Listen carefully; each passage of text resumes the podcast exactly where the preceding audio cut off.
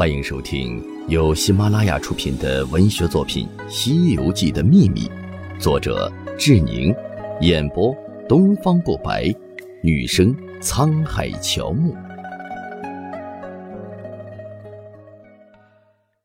第二十一章：菩提祖师的秘密二。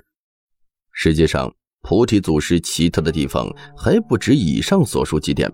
菩提祖师精通的。不仅仅是道家和佛家，而是三家有道有禅有儒。所谓儒释道三位一体，是集大成者。